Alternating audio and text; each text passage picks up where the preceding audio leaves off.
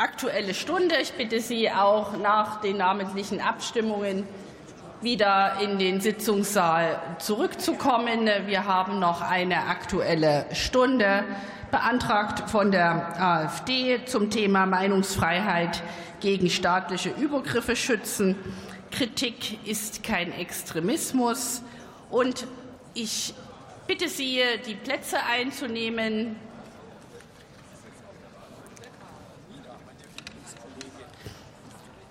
Und ich eröffne die Aussprache und ich erteile das Wort für die AfD-Fraktion Dr. Gotthard Corio. Gottfried Corio, Entschuldigung. Entschuldigung.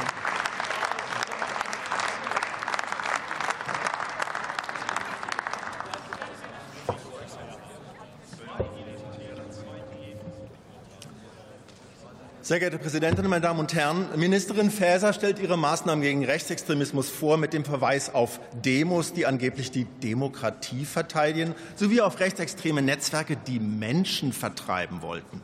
Nur zur Beruhigung, beides sind schlicht regierungsseitige Erfindungen. Sie sollen die Unzufriedenheit der Bevölkerung über die verheerende Ampelpolitik medial verdrängen. Dabei, wenn Menschen hierzulande um ihre Sicherheit bangen, dann wegen der statistisch belegt immer weiter ausufernden Migrantenkriminalität. Die Nummer der Regierung in puncto Rechtsextremismus läuft immer nach demselben Schema. Diffuse verbale Wolken in den Raum pusten und belegfrei eine Nähe der AfD zu vermeintlichen rechtsextremen Netzwerken oder einer extremistischen neuen Rechten suggerieren. Letzteres ein Kunstwort des Verfassungsschutzes erfunden, um das Wort rechts an den Begriff Extremismus heranzurücken. Wer nichts hat, erfindet Netzwerke. Bewusste Desinformation zur Diffamierung der AfD, denn die deckt die Kontrollverwaltung Verweigerung der Regierung in der Zuwanderungspolitik auf. Die Regierung will sich selbst entlasten. Der Täter schreit, haltet den Dieb. Die Forderung der AfD nach gebotener rechtsstaatlicher Rückführung nicht aufenthaltsberechtigter Migranten stellte Verfassungsschutzchef wahrheitswidrig in einen extremistischen Kontext. Verleumdungen werden aber durch permanente Wiederholung nicht wahrer. Passend die Meldung dieser Tage, der Verfassungsschutz wolle nicht versichern, sich beim Einsatz von V-Leuten an Regeln zu halten.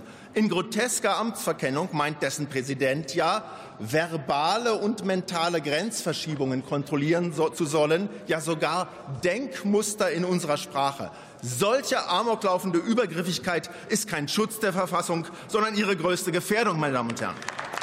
Dieser Tage wurde bekannt, dass man im Innenministerium rechtswidrigerweise eine Strategie zur Bekämpfung der AfD entwickeln will. Die wurde offenbar postwendend umgesetzt, wie üblich mit dem Tarnbegriff Bekämpfung von Rechtsextremismus versehen. Sehen wir uns einige Maßnahmen an.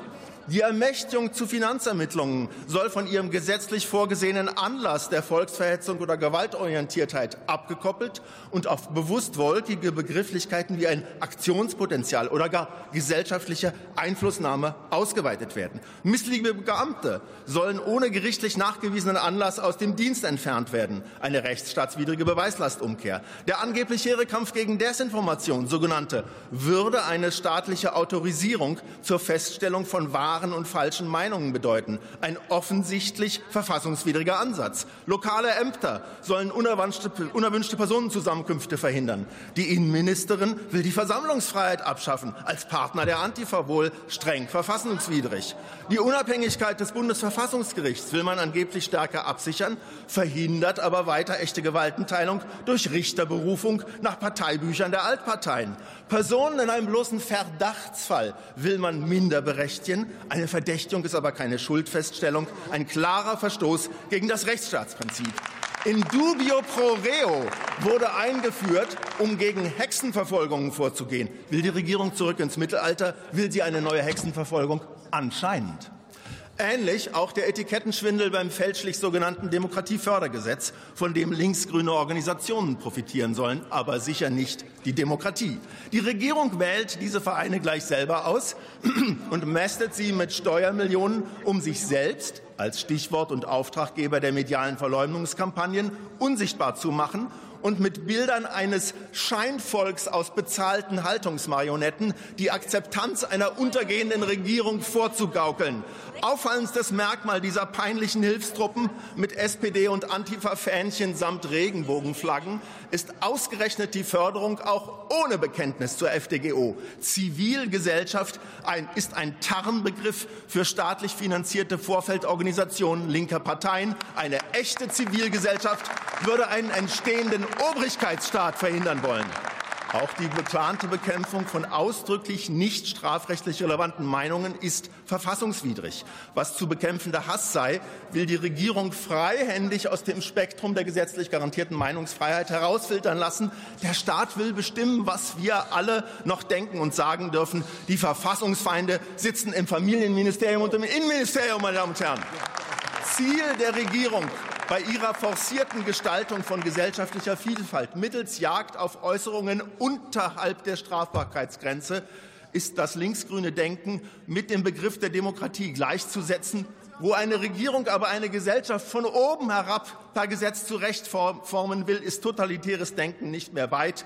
Man weiß es, der Faschismus, der wiederkehrt, wird sagen, ich bin der Antifaschismus. Seien wir auf der Hut vor diesem Angriff der Regierung auf unsere Demokratie, meine Damen und Herren.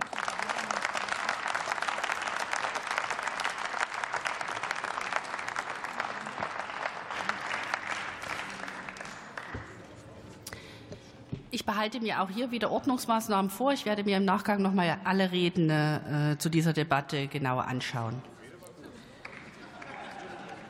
Die nächste Rednerin für die SPD-Fraktion ist Dorothee Martin.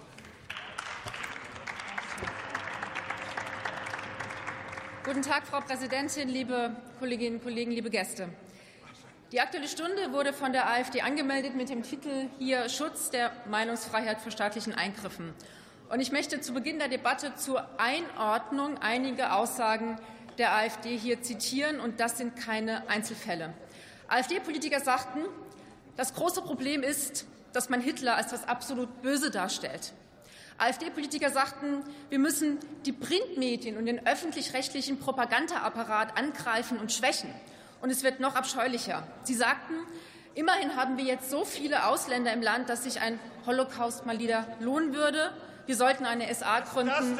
Wir werden sie jagen. Das alles nur ein paar der widerlichsten Zitate aus über zehn Jahren menschenverachtender AfD-Rhetorik. So reden Rechtsextremisten, so reden Brandstifter, meine Damen und Herren. Und Brandstifter, das sind Täter, das sind nicht Opfer. Und dennoch versucht die AfD, wir haben es ja gerade wieder gehört, mal wieder mit Mimimi, mit Krokodilstränen sich als Opfer hier darzustellen. Aber gerade solche Aussagen, die ich eben zitiert habe, die machen noch klar, weshalb die junge Alternative als gesichert rechtsextrem eingestuft wird, weshalb mehrere AfD-Landesverbände als gesichert rechtsextrem gelten und weshalb der Verfassungsschutz die gesamte AfD als Verdachtsfall eingestuft hat. Und jetzt meldet die AfD die Aktuelle Stunde heute ihr als Reaktion auf das Maßnahmenpaket von Nancy Faeser gegen Rechtsextremismus an und wittert auch mal wieder ein Ende der Meinungsfreiheit. Nein, meine Damen und Herren, das ist keinesfalls das Ende der Meinungsfreiheit mit dem Maßnahmenpaket. Ganz im Gegenteil, es ist der Schutz der Meinungsfreiheit und auch des freiheitlichen Zusammenlebens hier in diesem Land. Und dass ausgerechnet die AfD die Meinungsfreiheit hier vor sich herträgt. Das ist echt absurd, meine Damen und Herren. Sie sind es, die unsere Meinungsfreiheit bekämpfen. Sie sind es, die jeden Tag Schmutzkampagnen in den Medien verbreiten. Sie sind es, die Journalisten von ihren Parteitagen ausschließen, die den öffentlich-rechtlichen Rundfunk abschaffen wollen. Sie verbreiten gefälschte Bilder auf ihren Social-Media-Accounts, wie etwa gerade bei den Demonstrationen in den letzten Wochen und löschen gleichzeitig kritische Kommentare. Sie bedrohen Journalisten, Kulturschaffende und Menschen, die nicht in ihr völkisches Weltbild passen. Und dennoch und das haben wir ja auch gerade wieder gehört, leider, dass Sie hier und auch andernorts frei reden können. Das zeigt doch, dass in unserem Land Meinungsfreiheit herrscht. Selbst wenn, auch wie bei Ihnen, wie bei Ihren Aussagen, die Meinung jeden Anstand missen lässt. Und genau dieser mangelnde Anstand, dieser menschenfeindliche und widerliche Hass und Hetze sind es, die Ihnen millionenfach jetzt Kritik und Widerspruch einbringen. Und wir sehen es bei den Demos im ganzen Lande auf und ab. Und was Sie aber nicht verstehen oder verstehen wollen. Sie haben hier kein Recht auf keinen Widerspruch. Kritik, Widerspruch und Widerstand, das sind keine Einschränkung der Meinungsfreiheit, sondern elementarer Bestandteil von Demokratie, von freiheitlicher Grundordnung. Aber wissen Sie, wo das nicht so ist? In Russland wo ihre Freunde, wo ihre Finanzierer sitzen, in Russland, wo Oppositionelle verfolgt werden und schlimmsten Repressalien ausgesetzt sind. Das ist dort staatlicher Übergriff auf die Meinungsfreiheit, nicht unser Vorgehen gegen verfassungsfeindlichen Extremismus, meine Damen und Herren. Und klar ist, das, ist doch auch, und das sehen wir in diesem Parlament und überall, wenn Sie in diesem Land etwas zu melden hätten, dann hätten wir hier in Deutschland Verhältnisse wie in Russland. Dann wäre die Meinungsfreiheit eingeschränkt. Dann hätten wir keine freien Wahlen mehr. Und auch mit der freien und kritischen Presse wäre es dann vorbei.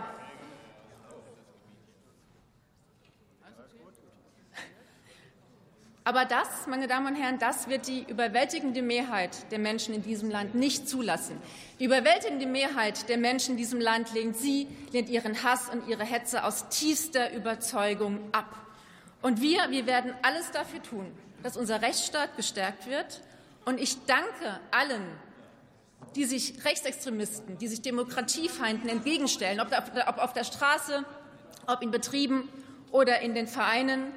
Und ich bitte Sie von hier aus sehr herzlich, bleiben Sie alle laut, bleiben Sie mutig, bleiben Sie standhaft. Sie haben uns fest an Ihrer Seite. Vielen Dank.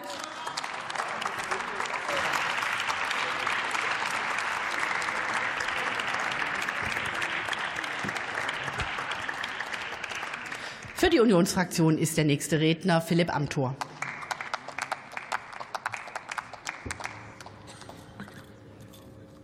Frau Präsidentin, liebe Kolleginnen und Kollegen! Ich glaube, wenn man über die Meinungsfreiheit in Deutschland redet, dann ist ein Befund ganz klar, auch nach beiden Beiträgen. Es ist nicht geholfen mit hyperventilierenden Interpretationen von links oder von rechts, liebe Kolleginnen und Kollegen. Denn zur Meinungsfreiheit zwei Bemerkungen. Es ist schon so, erstens, und das ist richtig in dieser Debatte adressiert worden, das Recht auf Meinungsfreiheit, es beinhaltet eben nicht das Recht, dass Meinungen unwidersprochen bleiben. Und das ist ja insbesondere bei der AfD immer wieder erklärungsbedürftig, denn das ist ja immer wieder ein beliebtes Motto. Ich erzähle irgendeinen Stuss, anschließend beklage ich mich darüber, dass jemand diesem Stuss widerspricht und sage, in Deutschland gilt doch die Meinungsfreiheit. So funktioniert das nicht. Dieser wehleidige Opfermythos ist keine richtige Interpretation der Meinungsfreiheit, liebe Kolleginnen und Kollegen. Widerspruch muss man aushalten, das ist demokratisch, das ist richtig und das ist notwendig. Aber wir müssen uns schon klar vor Augen führen, was ist die Aufgabe von Politik, was ist die Aufgabe von Gesellschaft und was ist die Aufgabe des Staates. Und da muss eben klar sein, ja, in einem freiheitlichen Rechtsstaat, da gilt die Meinungsfreiheit nicht absolut, nicht schrankenlos, sondern da muss uns klar sein, das Grundgesetz zieht der Meinungsfreiheit auch Schranken. In allgemeinen Gesetzen, in der Praxis vor allem im Strafrecht und im Recht der persönlichen Ehre. Und in dieser Rechtslage muss uns klar sein, ein funktionierender Rechtsstaat, der darf es nicht dulden, wenn unter dem Deckmantel der Meinungsfreiheit zu Extremismus aufgerufen wird, wenn Gruppen herabgewürdigt werden, sondern ganz im Gegenteil, hier müssen die Grenzen auch klar gezogen werden, liebe Kolleginnen und Kollegen. Aber und das sage ich schon auch in Richtung der Ampel. Uns muss bei allem legitimen Kampf gegen den Extremismus auch klar sein, dass sich der Staat nicht zu einer Rolle als absoluter, absoluter Hüter der Wahrheit aufspielen darf. Und deswegen muss ich Ihnen schon sagen, ich habe das einigermaßen irritiert zur Kenntnis genommen, wie die Bundesinnenministerin gemeinsam mit dem Verfassungsschutzpräsidenten in der letzten Woche eine Einordnung ihres sogenannten Pakets gegen Rechtsextremismus vorgenommen hat. Wenn man sich das mal vor Augen führt, Frau Faeser hat erklärt, wie sie denn jetzt auf den öffentlichen Diskurs staatlicherseits Einfluss nehmen will. Eine Zitat Früherkennungseinheit soll Desinformationskampagnen erkennen. Die Zitat Resilienz von Journalisten soll gestärkt werden. Der öffentlich-rechtliche Rundfunk soll geschützt werden. Und wenn man sich das alles vor Augen führt und die Tonalität dieser Debatte von linker Seite vor Augen führt, dann muss man auch sagen, das hat eine Schlagseite und es dient einer Entfesselung staatlicher Gewalt zugunsten einer Herrschaft des Verdachts. Das ist nicht demokratisch, liebe Kolleginnen und Kollegen. Und ich sage Ihnen, es hilft uns nicht, wenn man versucht, unter vagen Begriffen wie Rechtsdelegitimierung und Hetze das eigene Politikprogramm durchzusetzen. Wir haben einen wehrhaften, einen evidenzbasierten Rechtsstaat und dafür muss uns klar sein, da helfen hyperventilierende, undifferenzierte Vorstellungen von einem Kampf gegen rechts nicht. Wir brauchen einen klugen und einen zielgenauen Kampf gegen Rechtsextremismus. Und zu dieser Differenzierung müssen Sie fähig sein, liebe Kolleginnen und Kollegen. Denn ich sage Ihnen, wenn rechts verschwindet, wenn rechts verschwindet, was bleibt denn dann noch übrig? Links und grün. Und das ist zu wenig für eine Demokratie, liebe Kolleginnen und Kollegen. Und ich will Ihnen das in einem gekürzten Zitat vortragen von Harald Martenstein aus der Welt. Besser hätte man es nicht formulieren können. Ich zitiere.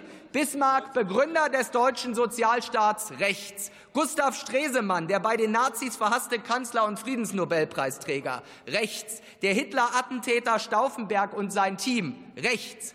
Wer glaubt, rechts bedeutet das Gleiche wie rechtsradikal, ist dumm. Ich meine das nicht so böse, wie es vielleicht klingt. Es muss auch dumme Menschen geben. Die Evolution hat es so gewollt. Diesem Zitat ist nichts hinzuzufügen, liebe Kolleginnen und Kollegen. Und uns muss schon klar sein, wir müssen differenzieren und es kann nicht sein, dass Sie in dem gemeinsamen Kampf, den wir brauchen gegen Rechtsextremismus, eine Politik des Verdachts auf den Weg bringen, die alle nicht linken Organisationen kriminalisiert, während ihre linken Vorfeldorganisationen finanziert werden durch das Demokratiefördergesetz. Das kann nicht funktionieren. Sie haben uns an der Seite im Kampf gegen Rechtsextremismus, aber nicht in der Ausgrenzung von allem, was nicht links und grün ist in diesem Land.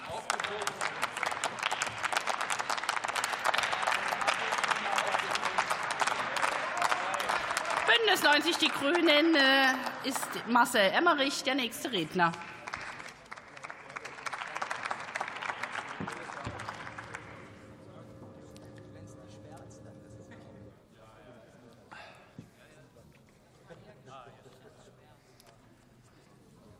Sehr geehrte Frau Präsidentin, liebe Kolleginnen und Kollegen, meine Damen und Herren!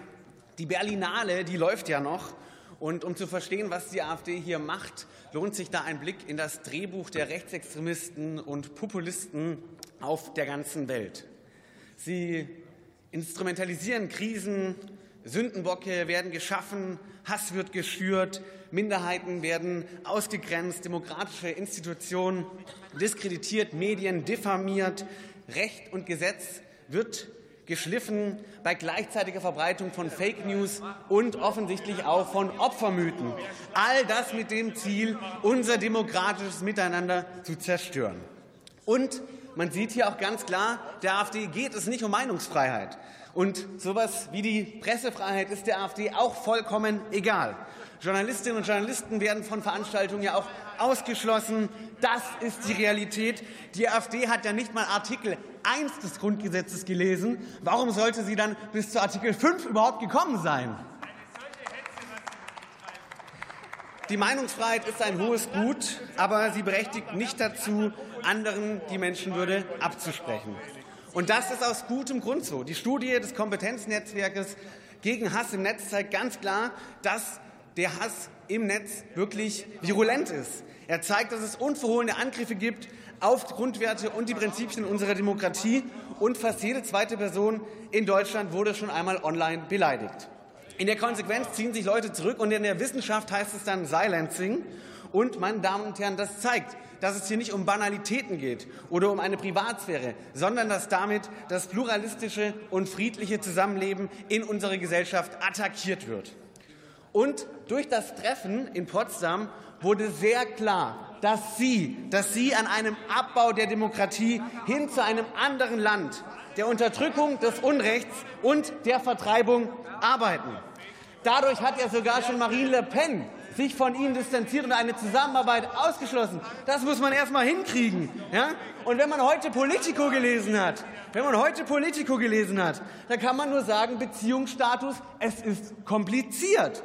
Ja? Frau Weidel muss jetzt in einem Brief schriftlich Stellung nehmen in Richtung Paris und erklären, was da in Potsdam lief und was die AfD damit zu tun hat. Und ich zitiere, anders als in Paris erhofft, wird Weidel jedoch nicht zu Papier bringen, dass Remigration kein Teil des Parteiprogramms der AfD ist. Und das, das zeigt das wahre Gesicht der AfD. Deportation, dazu stehen sie. Das ist ihr Ziel. Keine Reue, keine Aufklärung, überhaupt nichts davon. Sie sind eine Gefahr. Und das, das sehen die Menschen in diesem Land auch so. Und deswegen gehen sie auf die Straße. Und darüber bin ich unheimlich froh. Seit Wochen Hunderttausende, ja Millionen gehen auf die Straße und machen deutlich, dass ihre Story von der schweigenden Mehrheit, die irgendwie zu ihnen gehört, überhaupt nicht die Realität ist. Nein, die Menschen aus der Mitte der Gesellschaft, gehen auf die Straße und protestieren gegen ihre Pläne, gegen ihre Politik.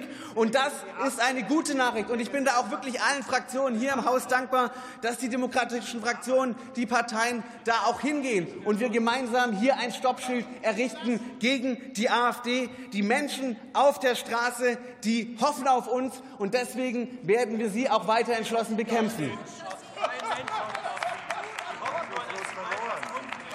Doch das alleine reicht nicht. In Zeiten, in denen unsere verfassungsmäßige Ordnung von radikalen Kräften bedroht werden, braucht es den wehrhaften Staat.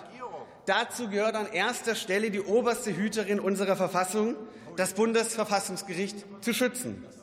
In vielen Ländern mussten wir sehen, dass die Unabhängigkeit der Gerichte als erstes ausgehebelt wird, wenn Rechtsextreme die Möglichkeit haben und an der Macht sind.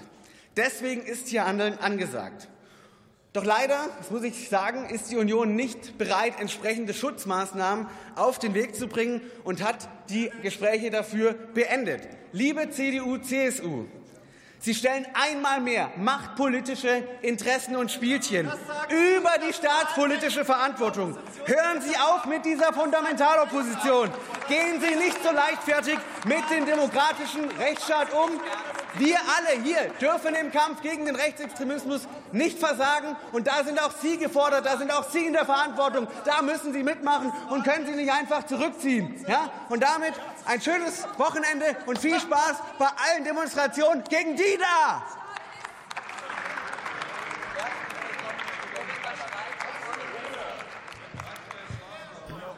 Und ich komme zurück auf unsere namentliche Abstimmung und wollte fragen, ob noch ein Mitglied des Hauses anwesend ist, das noch keine Stimme abgegeben hat. Das ist nicht der Fall. Dann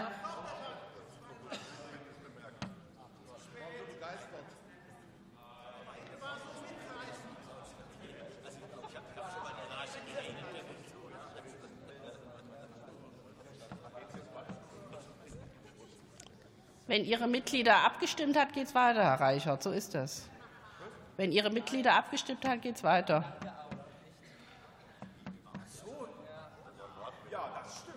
Ja, sehen Sie mal, ne? So, also, ich kriege das Zeichen. Äh, es haben jetzt alle Mitglieder des Hauses abgestimmt. Äh, vielen Dank. Dann schließe ich. Er hat, er hat jetzt ist zu spät. Namentliche Abstimmung ist vorbei. Gerade eben geschlossen. Also, Sie saßen ja die ganze Zeit hier im Haus. Für Bündnis 90 Die Grünen hat Nein, für die FDP hat jetzt das Wort Maximilian Funke-Kaiser.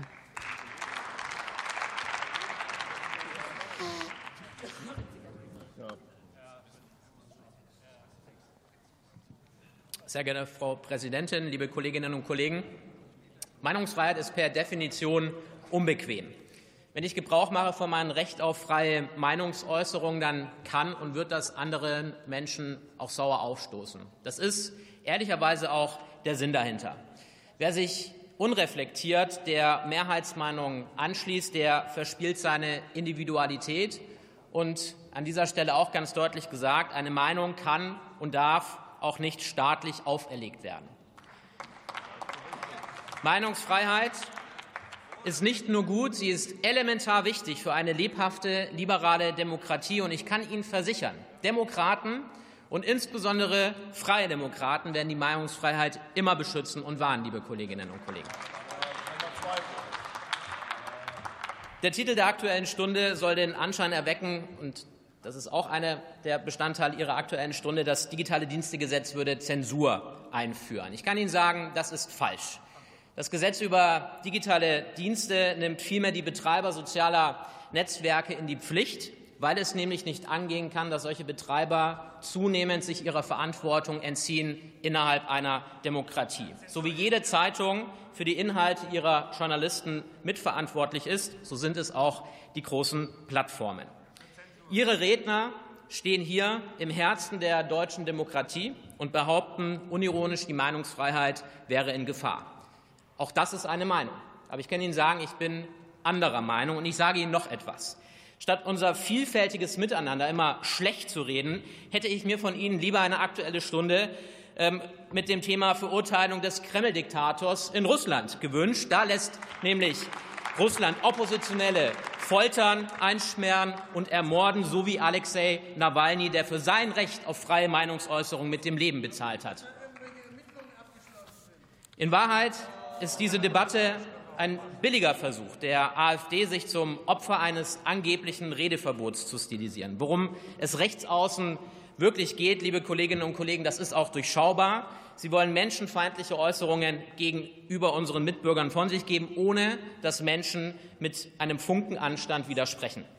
Kritik ist kein Extremismus ist der Titel Ihrer Aktuellen Stunde. Das ist auch richtig, solange sich das auf dem Boden unserer freiheitlich-demokratischen Grundordnung bewegt. Und dann ist es ehrlicherweise auch komplett egal, ob das links oder rechts ist. Jeder Extremist ist Mist. Ich denke, dass Sie sich in Wahrheit darüber eigentlich ärgern, dass Sie ein Mindestmaß an Zurückhaltung üben müssen, statt Ihren Stammtischparolen freien Lauf zu lassen. Sie haben einfach keine Lust auf demokratischen Gegenwind. Wenn Sie die Situation im heutigen Deutschland für so gravierend halten, dann spricht das nicht gegen die Situation in der Bundesrepublik. Das verdeutlicht nur Ihr falsches Verständnis von Meinungsfreiheit, denn wir sind objektiv eines der freiesten Länder dieser Welt. Sie sollten mit offenen Karten spielen. Die Plattformregulierung wird keine Meinungsäußerung verhindern, vielmehr sichert sie, und das ist unfassbar wichtig, sie sichert den freien und demokratischen Diskurs vor der Sabotage auch durch Propaganda und Falschinformationen, das insbesondere von Ihnen aus Russland kommt. Denn Hass und Hetze sind keine Meinungen, was in der analogen Welt keine Bühne bekommt. Das bekommt auch im Internet keine Bühne, liebe Kolleginnen und Kollegen. Da es heute um Meinungsfreiheit geht, gebe ich Ihnen auch noch meine ehrliche Meinung mit. Meiner Meinung nach können Sie sich dem Schauspieler Gérard Depardieu anschließen und nach Russland auswandern. Dahin hat Ihre Partei auch die besten Kontakte. In Kreml kennt man sich auch mit ihren Lieblingsthemen aus, nämlich Deportation, Geschichtsrevision und Imperialismus. Da könnte auch Herr Kropalla seinen Horizont erweitern, und zwar abseits der deutschen Dichtkunst. Herzlichen Dank.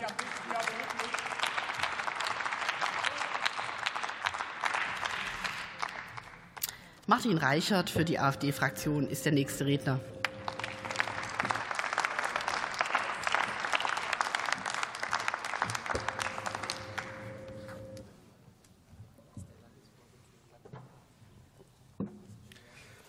Frau Präsidentin, anwesende Damen und Herren, liebe Zuschauer! In Deutschland ist es wieder soweit. Die Regierung lässt Menschen gegen Andersdenkende aufmarschieren.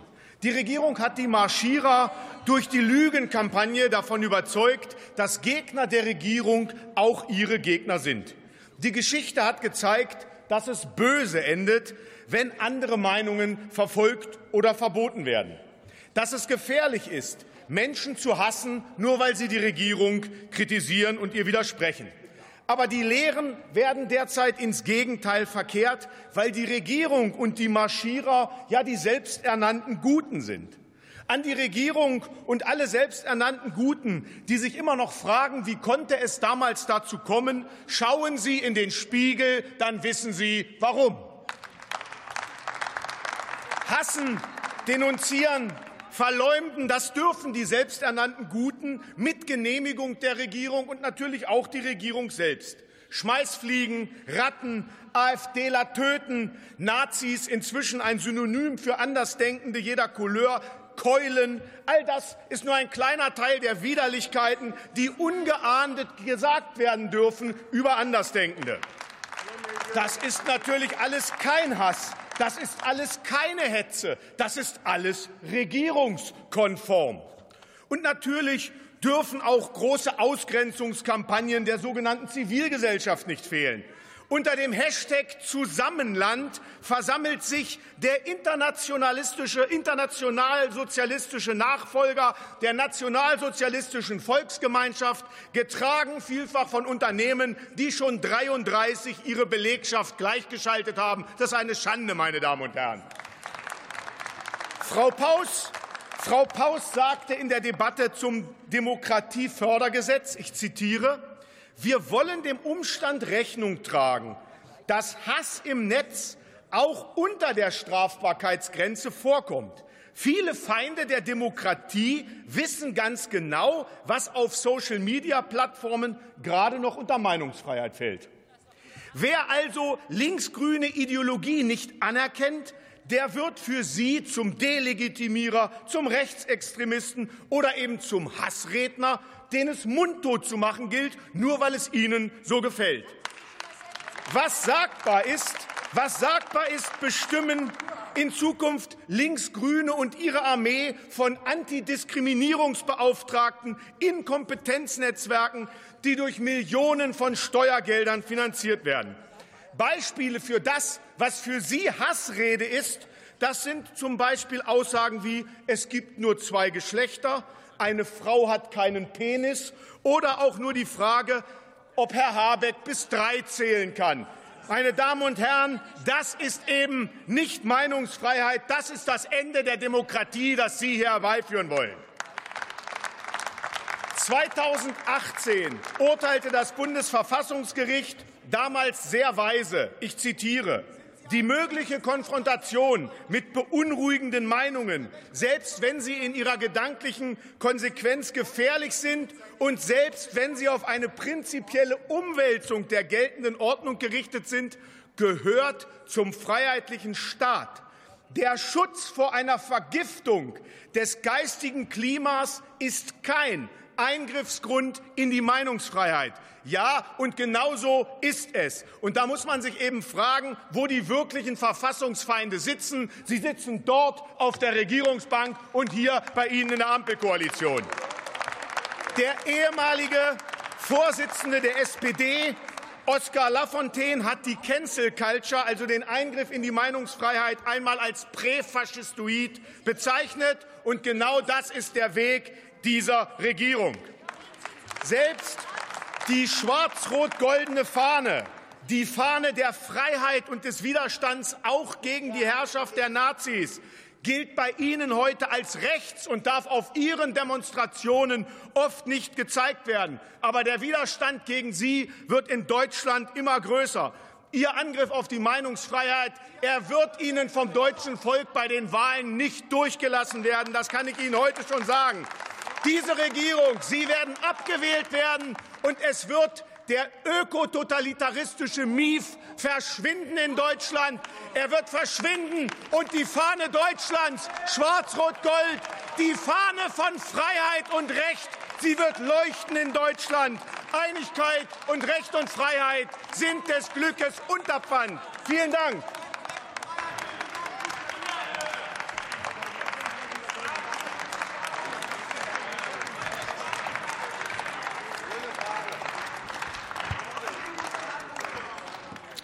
Lieber Herr Reichert, wir halten hier nichts hoch. Wir sind ein Parlament des Wortes und nicht des Hochhaltens von Fahnen oder dergleichen. Von daher äh, erteile ich Ihnen dafür einen Ordnungsruf und ich erteile Ihnen einen Ordnungsruf, da Sie die Regierung als Verfassungsfeinde bezeichnet haben und ausdrücklich dahin gezeigt haben. Und wenn Sie heute noch mal einen Ordnungsruf kriegen, dann äh, müssen Sie den Raum verlassen. Ich möchte Sie vorsorglich darauf hinweisen. Und wir fahren in der Debatte fort. Helge Lind hat, ist der nächste Redner für die SPD-Fraktion. Und ich bitte, dass wir die Debatte jetzt sachlich führen und die Emotionalitäten ein Stück weit nach unten fahren.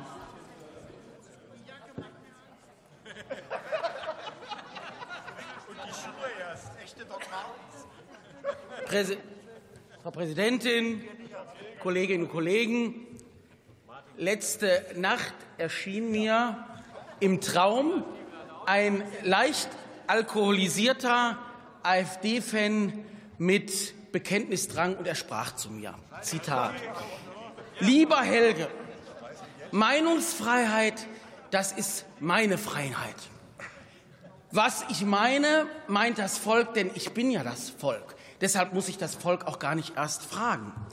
Was das Volk ist, bestimme ich. Und das Volk, das sind die Deutschen, also die wahren und echten Deutschen, nicht die ganzen Ausländer. Einmal Deutscher, immer Deutscher. Deutscher wird man nicht, Deutscher ist man. Daran kann auch das Grundgesetz nichts ändern. Mein Blut und mein Boden. Das sagt er als erstes zu mir. Wenn mal wieder ein Abgeordneter bei dir, Helge, dazwischen ruft, du bist doch weder Mann noch Frau und Schall lacht, dann bekomme ich als Fan der AfD, mein Lieber, einen inneren Orgasmus. Und wenn mal wieder meine Jungs von der AfD bei Rednerinnen mit sogenanntem Migrationshintergrund, für mich ja nur Ausländer weit unter der Gürtellinie dazwischenrufen, dann fühle ich mich so groß und dabei bin ich doch so klein. Meine Frau, nein, meine Tochter hat einen Freund. Dieser Freund lebt mit einem anderen Mann zusammen. Vater türkisch, Mutter Kurdin. Das kann doch wohl nicht wahr sein. Zu meiner Tochter sage ich, solange du die Füße unter meinen Tisch stellst, bleibst du mir normal. Immer wenn dann meine Tochter in gespielten Wienerisch kontert, Deppata, geh scheißen, dann renne ich zum Laptop und sende meinen nächsten Hate-Post gegen Flüchtlinge ab. Apropos Hate, Hass und Hetze. Hass und Hetze, ich kann es ja nicht mehr hören. Ich armer AfD-Fan, ich mache doch keine Hass und Hetze. Und wenn auch, es gibt doch Meinungsfreiheit. Ich habe doch ein Recht auf Hass und Hetze. Hass und Hetze, das machen doch nur die anderen, weil sie meinen Hass und meine Hetze als Hass und Hetze benennen. Woher nehmen Sie sich das Recht? Ich aber habe immer Recht, selbst wenn ich Unrecht habe. Jawohl, so begreife ich es. Und wenn ich Menschen verhöhne, dann ist das Kritik. Wenn aber die anderen kritisieren, dann ist das Zensur, so ist es. Meine Frau wird zunehmend aufmüpfig, lieber Helge. Sie meint, eine Meinung zu haben, tatsächlich. Sie will Selbstbestimmung, politische Selbstbestimmung, gesellschaftliche Selbstbestimmung, sexuelle Selbstbestimmung. Wenn ich sie dann zurechtweise, dann kontert sie und meint Meinungsfreiheit. Und ich schreie zurück, nein, Extremismus, du bist ein Fall für den Verfassungsschutz, aber nicht, solange dieser freche Bengel, der Haldenwang, da sitzt. Ein Bekannter spricht mit mir letztlich über Blumen. Er bewundert mich und meine Haltung. Er möchte mir ein Kompliment machen für meine stramme nationale Position. Er sagt zu mir, hören Sie doch zu, er sagt zu mir, Ihre innere Stimme spricht doch gerade. Er sagt zu mir, mit deiner dornigen, majestätischen Zierde muss ich sagen, du bist eine Rose. Da ruft meine Frau aus dem Bad, du bist keine Rose, du bist eine ziemliche Mimose. In der Tat ist es so. In der Demokratie lebe ich wie die Made im Speck. Sie ist mir nämlich immer nur das Mittel und niemals der Zweck. Ja, und reimen kann ich auch. Ich bin ja so schön deutsch. Und immer bin ich nur das Opfer und immer seid ihr nur die Täter, auch wenn ich euch zu Opfern mache. Klingt irgendwie unlogisch, egal, ist so. Und auch wenn ich alle Freiheiten habe, zu reden und zu meinen, darf ich ja nicht. Klingt etwas unlogisch, aber egal, ist so. Am Ende wird dieser AfD-Fan reumütig und sentimental. Eigentlich sagt er zu mir, eigentlich bin ich ja ziemlich erbärmlich. Ich bin nicht groß, ich bin klein. Ich kenne nur dagegen und kein dafür. Ich hasse mich selbst noch mehr als alle anderen. Und wenn ich mir genau Artikel 21 angucke, muss ich schon sagen, dass ich verfassungswidrig bin. Ich bin keine Rose. Ich bin eine Mimose. Tut mir einen Gefallen, haltet mich auf.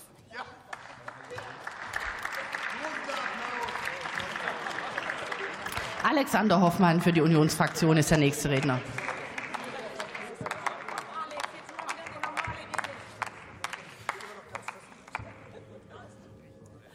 Sehr geehrte Frau Präsidentin, geschätzte Kolleginnen und Kollegen, meine sehr verehrten Damen und Herren! Wenn ich es nicht besser wüsste, Kollege Lind, und das als Vorbemerkung würde ich sagen, Sie haben vorhin von der vor einigen Stunden getätigten Cannabis-Legalisierung Gebrauch gemacht.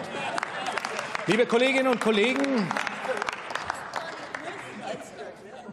die Gefahr, die im Moment von Rechtsextremisten im Land ausgeht, die ist deshalb so brandgefährlich, weil Rechtsextremisten versuchen, die Demokratie aus sich heraus mit Mitteln der De Demokratie zu zersetzen.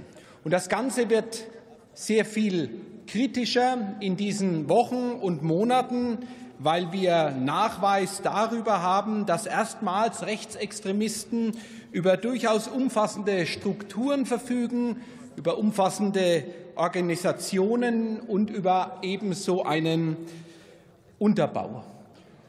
Dreh- und Angelpunkt ist dafür die AfD als parlamentarische Spitze der Rechtsextremisten, die in zwei Richtungen wirkt. Sie wirkt zum einen in rechtsextreme Kreise mit bewussten Grenzüberschreitungen, mit dem Definieren verfassungsfeindlicher Positionen Sie wirkt aber auch, und das macht sie so gefährlich, in nicht extremistische Kreise. Sie gibt sich einen gut bürgerlichen Anstrich und fischt damit in der bürgerlichen Mitte. Ich glaube, wir als Demokraten sind aufgerufen, dem entschieden entgegenzutreten. Und ich denke, wir brauchen dazu drei Bausteine. Zunächst einmal müssen wir die AfD inhaltlich widerlegen. Nun, wen wundert's? Das ist nicht schwer. Blicken Sie doch in diesen Tagen einfach mal mit wachen Augen in die Welt hinaus. Wir haben Autokraten wie Putin, die meinen, sie können die Welt militärisch unter sich aufteilen. Sie haben Nationalisten wie Donald Trump, die meinen, Protektionismus und Abschottung ist die Lösung. Und jeder, der verständig in die Welt blickt, spürt, dass natürlich Europa die Lösung und die einzige Zukunftsperspektive für uns ist, weil nur darüber sind wir stark genug, diesen Umtrieben entgegenzutreten. Die AfD bietet sich dabei dann noch Autokraten an. Wir haben Nachweise für Finanzströme von Autokraten an europäische Rechtspopulisten und auch an die AfD. Und das Ziel ist die Destabilisierung. Und deswegen ist das Ergebnis ganz einfach. Die AfD ist eben nicht die Alternative für Deutschland, sondern sie ist der Abgrund für Deutschland. Der zweite Baustein, und der gehört auch dazu, ist, dass wir natürlich prüfen müssen, an welcher Stelle müssen wir unseren Rechtsstaat resilienter machen. Wo hat er denn Schwächen? Und das gerade deshalb, weil Rechtsextremisten sehr viel besser organisiert und strukturiert sind. Aber, liebe Kolleginnen und Kollegen, da muss der Maßstab immer, immer in einer Demokratie die freiheitlich-demokratische Grundordnung sein. Und was eben nicht geht, ist, dass bestimmte Meinungsspektren, weil sie unbequem sind, schlichtweg eliminiert werden, sondern es muss immer für all das Raum sein, auch wenn es wehtut, was unter das Grundrecht der Meinungsfreiheit fällt. Ich sage das deshalb so ausdrücklich, weil ich bin tatsächlich besorgt, das will ich offen sagen, um den Ampelmechanismus, den man in diesen Wochen und Monaten erlebt. Weil da tatsächlich an mancher Stelle der Eindruck entsteht, dass alles, was Kritik an der Ampel ist, ganz schnell populistisch, nicht staatstragend oder sogar gefährlich für unsere Demokratie ist. Nehmen Sie mal nur die letzten Ereignisse rund um den Fernsehauftritt von Robert Habeck. Und Teile der Ampel, mit Verlaub, die gehen ja tatsächlich noch weiter, weil es gibt eine Einteilung, die wie folgt aussieht. Du bist entweder linksgrün oder du bist Nazi. Und Beispiele gibt es dafür. Wer Bedenken äußert, orientiert an der Migrationspolitik der Ampel, der ist ganz schnell ein Rechter. Wer ihre Energiepolitik und ihre Form der Energiewende hinterfragt, der ist ein Klimaleugner. Und wer mit ihrem Selbstbestimmungsgesetz und ihrer Cannabis-Legalisierung ein Problem hat, der ist ganz schnell ein Ewiggestriger. Und ich sage Ihnen, die Reaktionen jetzt, die machen es nicht besser. Das tut natürlich ein Stück weit weh. Und ganz am Ende, meine Damen, meine Herren, und das ist der dritte Baustein und der wichtigste, wir werden die AfD gemeinsam nur bekämpfen können, wenn wir ihr die Themen nehmen, wenn wir den Menschen Lösungen anbieten. Und da gehört das Thema Migration dazu. Und deswegen sind Sie aufgerufen, dort herzlich mitzuhelfen. Vielen Dank für die Aufmerksamkeit. Bevor ich den nächsten Redner aufrufe, möchte ich äh, gern Ihnen das Ergebnis äh, über die namentliche Abstimmung bekannt geben. Wir haben abgestimmt über die Beschlussempfehlung des Auswärtigen Ausschusses zum Antrag der Bundesregierung EUNAVFOR Aspides. Abgegebene Stimmkarten äh, waren 573. Mit Ja haben gestimmt 538. Mit Nein haben gestimmt 31. Enthaltungen gab es vier. Die Beschlussempfehlung ist damit angenommen. Und der nächste Redner in der Debatte ist für Bundes 90 Die Grünen Erhard Grunde.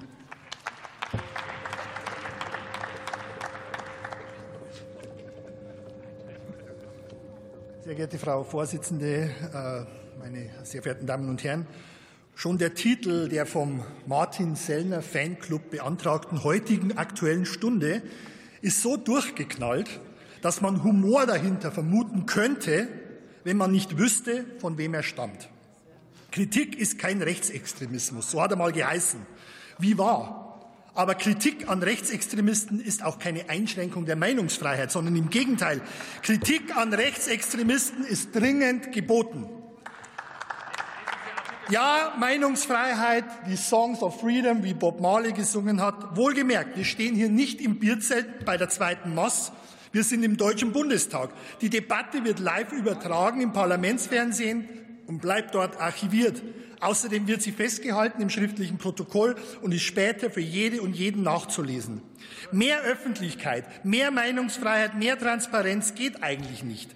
Für Wladimir Putin, mit dem zusammen ihr Bernd Höcke so gern unschlagbar sein möchte, wäre das, was wir hier und jetzt leben, als parlamentarische Realität ein Ding der Unmöglichkeit, etwas, das Höcke und Putin mit allen Mitteln unterdrücken würden. Aktueller Anlass für ihre verlogene Jammerarie ist die Ankündigung der Bundesinnenministerin, Rechtsextremismus entschlossen bekämpfen zu wollen und die Instrumente der wehrhaften Demokratie zu nutzen. Das gefällt Ihnen nicht. Angeblich dürfen Sie die Bundesregierung nicht kritisieren. Wer es trotzdem tut, gilt nach Ihren Aussagen als rechtsextrem. So die Unterstellung. Was für ein großer Schmarrn. Das zeigt doch, jede einzelne Debatte, die hier geführt wird. CDU und CSU kritisieren die Bundesregierung hart, sehr hart. Aber sind sie deshalb rechtsextrem? Nein, natürlich nicht. Die Grenze zwischen Opposition und Rechtsextremen verläuft hier im Haus entlang diesen Ganges. Hass und Hetze sind Ihr Geschäftsmodell. Und darauf machen wir alle sehr gerne aufmerksam. Und aus der Nummer kommen Sie auch nicht mehr raus.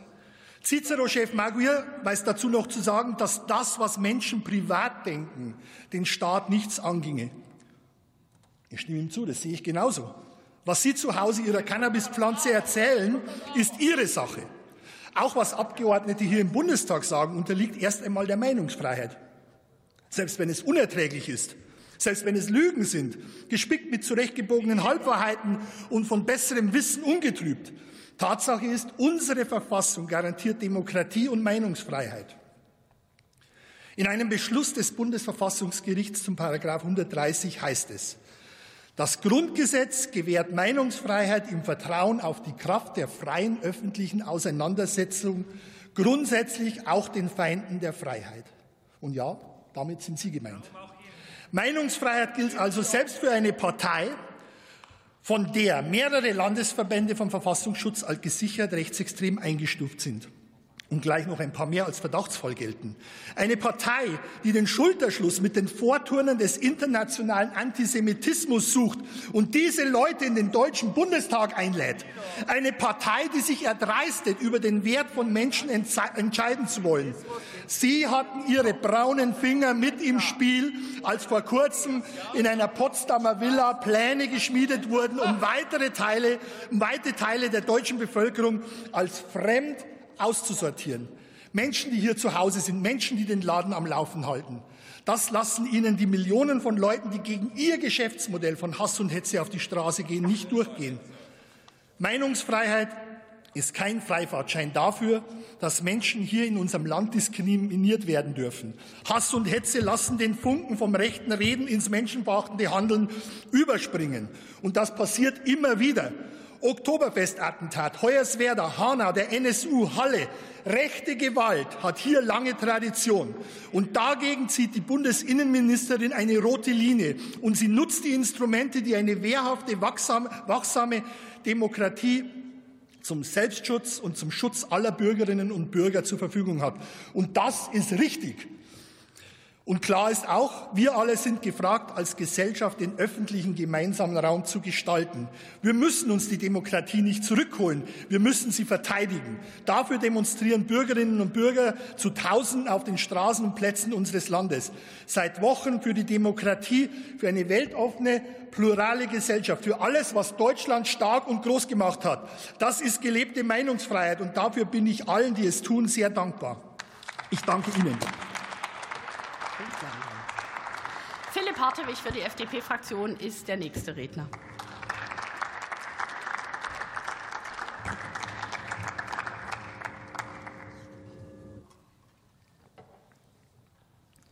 Sehr geehrte Frau Präsidentin, liebe Kolleginnen und Kollegen!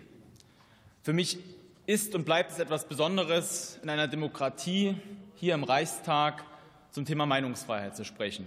Gerade vor dem Hintergrund, dass sowohl meine Eltern als auch meine Großeltern jeweils in einer Diktatur aufgewachsen sind. Gerade vor dem Hintergrund, dass weltweit weniger als die Hälfte der Länder Dem Demokratie mit einer umfassend gewährten Meinungsfreiheit sind. Meinungsfreiheit ist das Kernstück politischer und geistiger Freiheit. Sie ist unentbehrliches und grundlegendes Funktionselement eines demokratischen Gemeinwesens.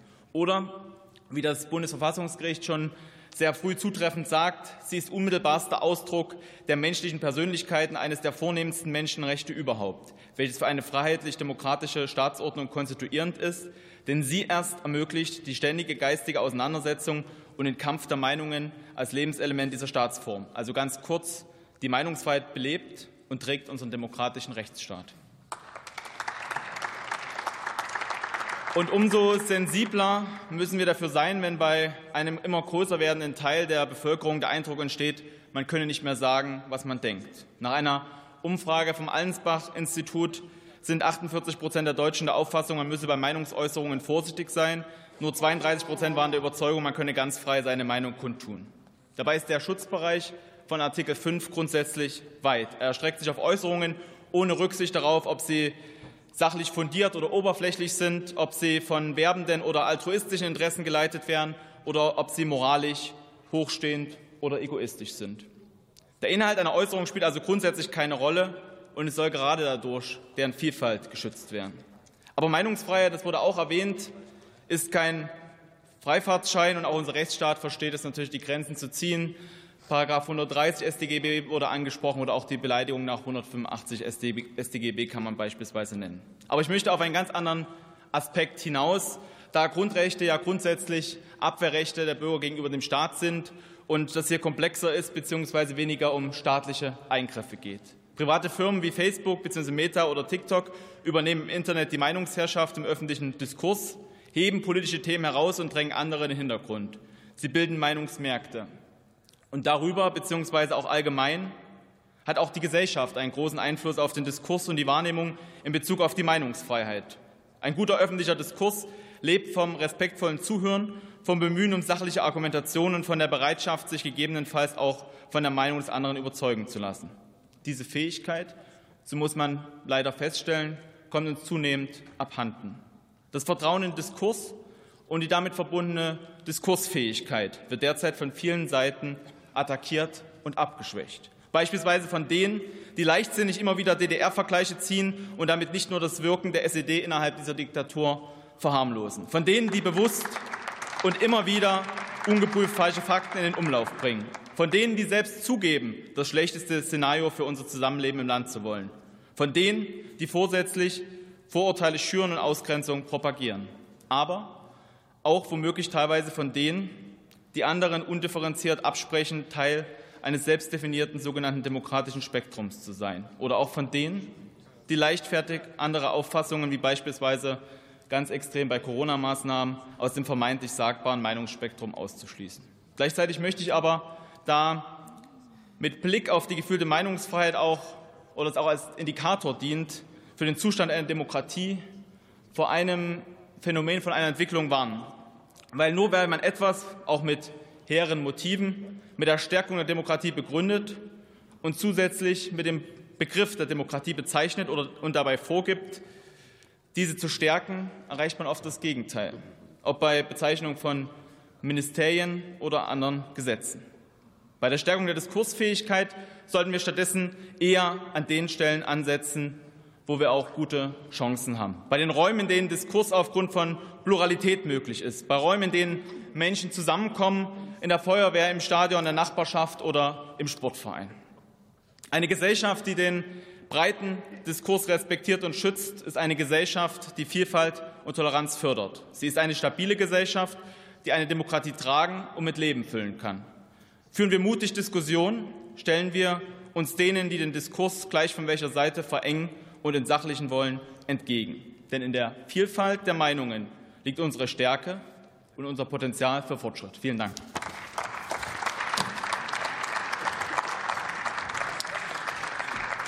Liebe Frau Hagedorn, ich erteile Ihnen fürs Fotografieren einen Ordnungsruf. Nina Wagen ist für die Unionsfraktion die nächste Rednerin.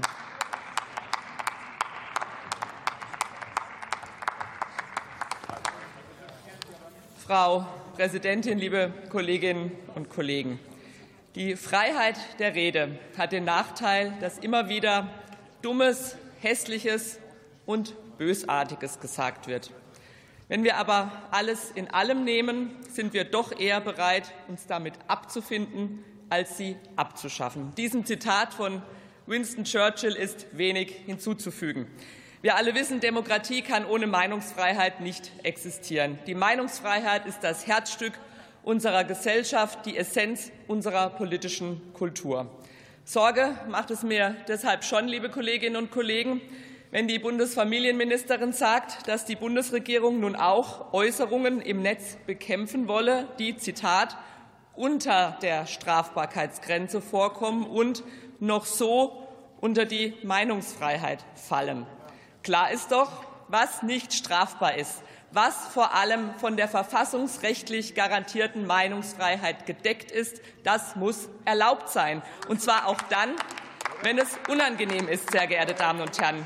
Das nämlich unterscheidet uns doch gerade von den autoritären Regimen, die nur eine politische Gesinnung zulassen.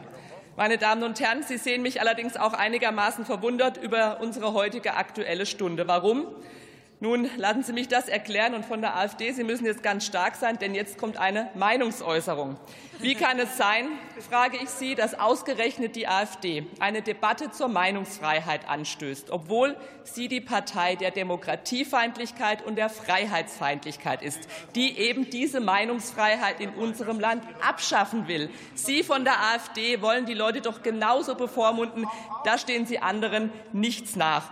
Und wenn ich manchen komischen Kauz reden höre, wie er von Remigration spricht, wenn ich Ihre Sympathien mit Moskau sehe oder wenn ich dieses völkische Geschwätz von Höcke höre, da sage ich Ihnen ganz klar, Sie sind illiberal, Sie verachten die Freiheit und Sie wollen sie anderen nicht zugestehen. Sie halten es nicht aus, wenn die anderen ihre Meinung äußern. Sie haben keine Konzepte für unser Land und schimpfen stattdessen nur auf die anderen. Ausgrenzung durch Sprache, Verunglimpfung anderer Meinungen. Ja, das ist Ihr Ansatz, und deshalb brauchen Sie gar nicht so zu tun, als meinten Sie es mit dem Lob auf die Meinungsfreiheit ernst. Wir werden nicht aufhören, Sie von der AfD zu kritisieren für den Unsinn, den Sie verzapfen.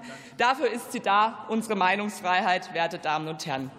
Ja, Demokratie muss geschützt werden. Sie muss vor Feinden von innen und von außen bewahrt werden, die ihre Grundsätze untergraben wollen. Und sie muss vor allem vor denen geschützt werden, die ihr Recht auf Meinungsfreiheit missbrauchen, die unter dem Deckmantel der Meinungsfreiheit demokratiefeindliche und menschenverachtende Propaganda verbreiten. Und beim Kampf gegen alle Feinde der Demokratie hat die Bundesregierung uns als Union auch an ihrer Seite. Aber, meine Damen und Herren, wir dürfen nicht vergessen, dass die Meinungsfreiheit eben selbst auch ein grundlegendes demokratisches Prinzip ist. Sie ist kein Luxus, den wir uns erlauben können, sondern eine unverzichtbare Säule unserer Freiheit.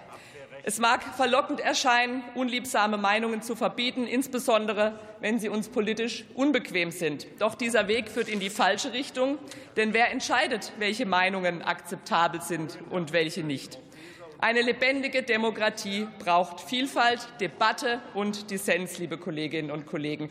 Es ist aber momentan leider so, viele Menschen in unserem Land gewinnen den Eindruck, dass diese notwendige Debatte nicht möglich ist, dass gerade diese Freiheit, die Freiheit zu sagen, was man denkt, in Gefahr ist, weil politische oder gesellschaftliche Kräfte versuchen, die Menschen zu bevormunden.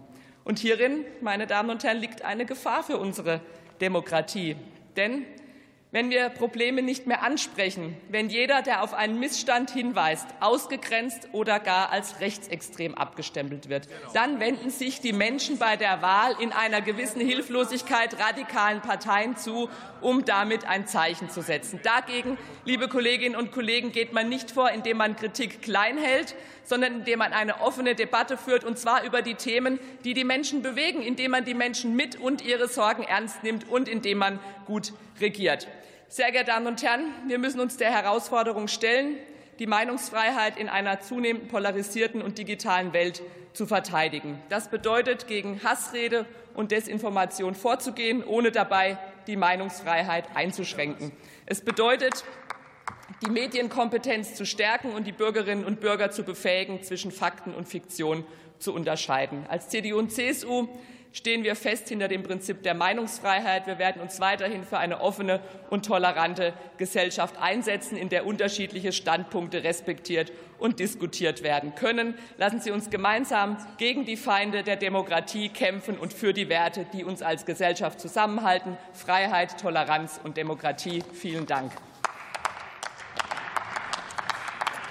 Die letzte Rednerin in der Aktuellen Stunde ist für die SPD-Fraktion Maja Wallstein.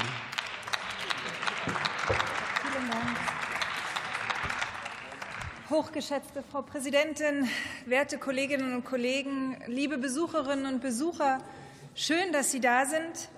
Man hört immer wieder von Szenarien, die eintreffen, wenn die extreme Rechte in politische Verantwortung kommt.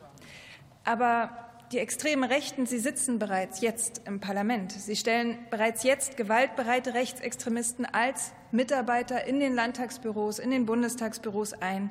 Sie haben Zugang zu sensiblen Informationen und sie nutzen diese, um den politischen Gegner schon jetzt mit Gewalt auszuschalten. All das passiert schon längst. Und sie brüsten sich damit wie bei dem Treffen in Potsdam.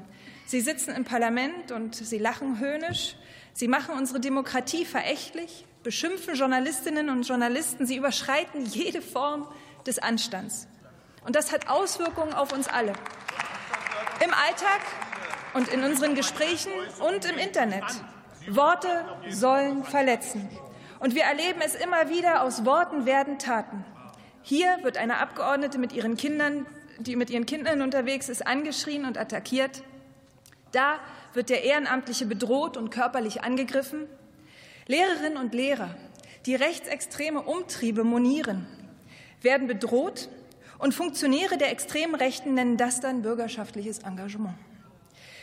Veranstaltungen müssen abgesagt werden, weil sie blockiert werden. Dialogbereitschaft selten. Die gesellschaftlichen Debatten sind zum Teil keine mehr, denn Debatte setzt voraus, dass beide Seiten einander zuhören. Die extreme Rechte will, dass wir uns weiter voneinander entfernen. Wir werden gefragt, warum die Menschen warum wir die Menschen nicht überzeugen können, die AfD Entschuldigung. Wählen. Herr. Würden Sie die Zeit anhalten? Ja. Danke. Wir machen hier keine Dialoge außerhalb der Rednerin und der Kurzinterventionäre oder der Fragestellenden. Ist die letzte Rednerin jetzt, Herr Reichert. Und ich habe es Ihnen deutlich vorhin gesagt. Führen Sie jetzt bitte Ihre Rede zu Ende. Sie sind die letzte Rednerin und dann beschließen wir diese Debatte. Ich danke Ihnen, Frau Präsidentin, und möchte fortführen, dass wir immer wieder gefragt werden, warum wir die Menschen nicht überzeugen können, die AfD wählen, aber noch kein geschlossenes rechtsextremes Weltbild haben. Ich denke, weil es ein Trugschluss ist zu glauben, Informationen würden ausreichen. Es reicht nicht mehr, Argumente herauszuarbeiten und Lügen zu widerlegen. Wir wissen aus der DIW-Untersuchung das AfD-Paradox, dass jene, die die AfD wählen, am meisten unter dem Programm der AfD leiden würden. Es reicht nicht mehr nur gute Politik, ob Regierung oder Opposition zu machen, denn diese und diese dann gut zu erklären, weil viele Menschen erreichen wir oft gar nicht mehr. Sie haben ihre eigenen Informationskanäle. Und ich stelle mir diesen zwischenmenschlichen Zustand vor wie eine Glastür zwischen zwei Menschen, die geschlossen ist. Wir sehen uns gegenseitig, wenn wir miteinander reden, aber die Glastür sehen wir nicht. Und darum wundern wir uns, warum unsere Botschaften nicht ankommen. Ich weiß über Sie, liebe Kolleginnen und Kollegen von der Union bis zur Linkspartei, dass Sie in Ihren Wahlkreisen viel unterwegs sind, auf unterschiedliche Art und Weise, aber immer mit dem Interesse an den Menschen, die Sie, für die Sie gewählt sind. Und im Grunde arbeiten Sie dabei daran, die Glastür zu öffnen. Das mache ich auch. Ich laufe jedes Jahr zu Fuß durch jeden Ort meines Wahlkreises in der Lausitz. Jedes Jahr mehr als 500 Kilometer. Ein Wahlkreis, in dem ich nur mit zwei Prozent Abstand vor der AfD gewonnen habe. Und nicht wegen mir, sondern weil sich viele Menschen bewusst gegen die AfD entschieden haben. Und das weiß ich und das macht mich demütig. Und klar begegnen mir logischerweise viele Menschen, die die Glastür zugemacht haben und die mir entgegenbellen, ich sage es Ihnen so, wie es ist, ich habe das letzte Mal die AfD gewählt.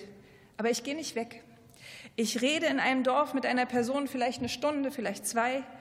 Ein Beispiel. In einem Ort nah an der deutsch-polnischen Grenze begegnete mir ein Mann, der mich mit meinem Bollerwagen kritisch beäugte. Und ich sprach ihn an und fragte, was im Dorf die wichtigsten Themen seien. Und sofort schimpfte er, dass es die Ausländer seien, die stehlen würden. Schon einige seiner Nachbarn seien Opfer der Ausländer geworden und er fürchte, er sei der Nächste, denn auch er habe eine Vespa in der Garage. Ich hörte ihm zu und bekam das typische Bild eines fremdenfeindlichen älteren Mannes serviert. Doch weil ich mich nicht abwandte, und ihm sehr lange zuhörte, öffnete er sich mir. Und so erfuhr ich, dass es die Vespa war, mit der seine Frau jeden Tag zur Arbeit gefahren ist, und sie starb vor ein paar Jahren. Die Angst, auch noch einen Teil ihres Andenkens zu verlieren, trieb ihn um, und ich konnte es ihm sofort nachempfinden. Der Ton des Gesprächs änderte sich schlagartig, weil wir beide einen kleinen gemeinsamen Nenner gefunden hatten und eine Beziehung aufgebaut haben. Ich habe viel von ihm gelernt und Ihm wurde bewusst, er fürchtet nicht die Ausländer, er fürchtet Kriminelle. Und wir müssen uns erlauben, in ein Gespräch zu gehen mit der Einstellung, es könnte sein, dass mein Gegenüber Recht hat. Und bei aller Bereitschaft, mich auf mein Gegenüber einzulassen, werde ich es niemals an Haltung fehlen lassen.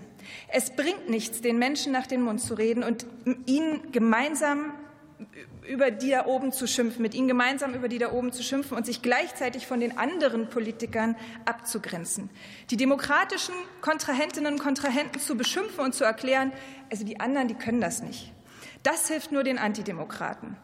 Wenn die Bürger mir dann sagen, ja, ja, Sie sind ja anders, Frau Waldstein, Sie kümmern sich, dann sage ich, dass ich weiß, dass viele hier im Haus unterwegs sind. Haltung zeigen ist dabei aber nicht nur gegenüber den kritischen Menschen notwendig, es hilft auch der jungen Frau, die mit ihrem französischen Mann aus Berlin zurück in meinen Wahlkreis gezogen ist. Sie fühlt sich mit ihren weltoffenen Ansichten manchmal sehr allein, weil die Nachbarn eben anders unterwegs sind. Für sie war es motivierend, mich zu treffen und zu wissen, dass ihre direkt gewählte Abgeordnete klare Haltung hat und diese auch offen vertritt. Und es darum geht es, Demokratinnen und Demokraten zu stärken. Und das schulden wir Abgeordneten euch. Euch, die ihr die Mehrheit da draußen seid und in den letzten Tagen und Wochen auf die Straßen gegangen seid. Ihr seid toll. Ihr seid so verschieden und dennoch eint euch, was ihr für unsere Demokratie, dass ihr für unsere Demokratie Haltung zeigt. Ihr lasst euch nicht von denen, die die Demos verächtlich machen, abschrecken. Ihr macht denen Angst und vielen anderen macht ihr Mut. Dafür sage ich im Namen aller Demokratinnen und Demokraten vielen Dank.